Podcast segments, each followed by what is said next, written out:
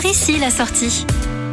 Au bord de l'autoroute, certains panneaux marrons cachent des châteaux, d'autres des lacs, des rivières et des villages pleins de charme. Aujourd'hui, nous prenons l'autoroute A4 sortie 21 dormant, découvrir ce qu'il se cache derrière le panneau marron d'Épernay. Partons à la rencontre des Sparnassiennes et des Sparnassiens. Nous sommes dans la troisième ville la plus peuplée de la Marne, derrière Reims et Châlons-en-Champagne. Épernay est situé dans la magnifique région viticole de la Champagne, au cœur de 30 000 hectares de vignes. Vous vous en rendrez compte en traversant la désormais célèbre avenue de Champagne, une avenue qui était autrefois autrefois un simple lieu de passage et qui est aujourd'hui le siège des plus grandes maisons de champagne au monde. Avec un parc de 110 km de caves situé sous l'avenue et plus de 200 millions de bouteilles au reflet d'or, on la surnomme souvent l'avenue la plus riche du monde. Chaque année, plus de 450 000 personnes venues du monde entier visitent Épernay et cette avenue devenue incontournable. Attention, on le rappelle, pas d'alcool au volant, évidemment. Vous pourrez, après avoir découvert les caves, prendre de la hauteur. Le ballon d'Épernay vous attend pour survoler la ville à 150 mètres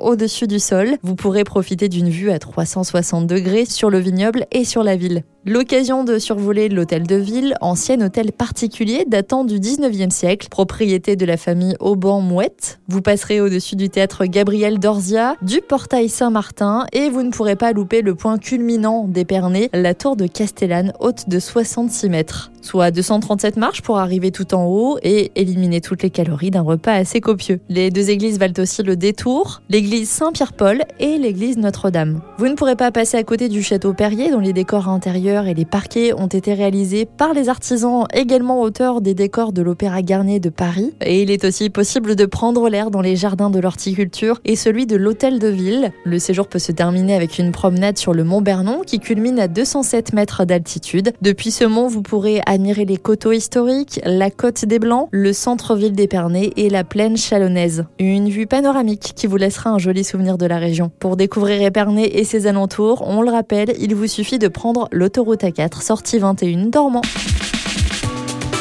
Retrouvez toutes les chroniques de Sanef 177 sur sanef177.com.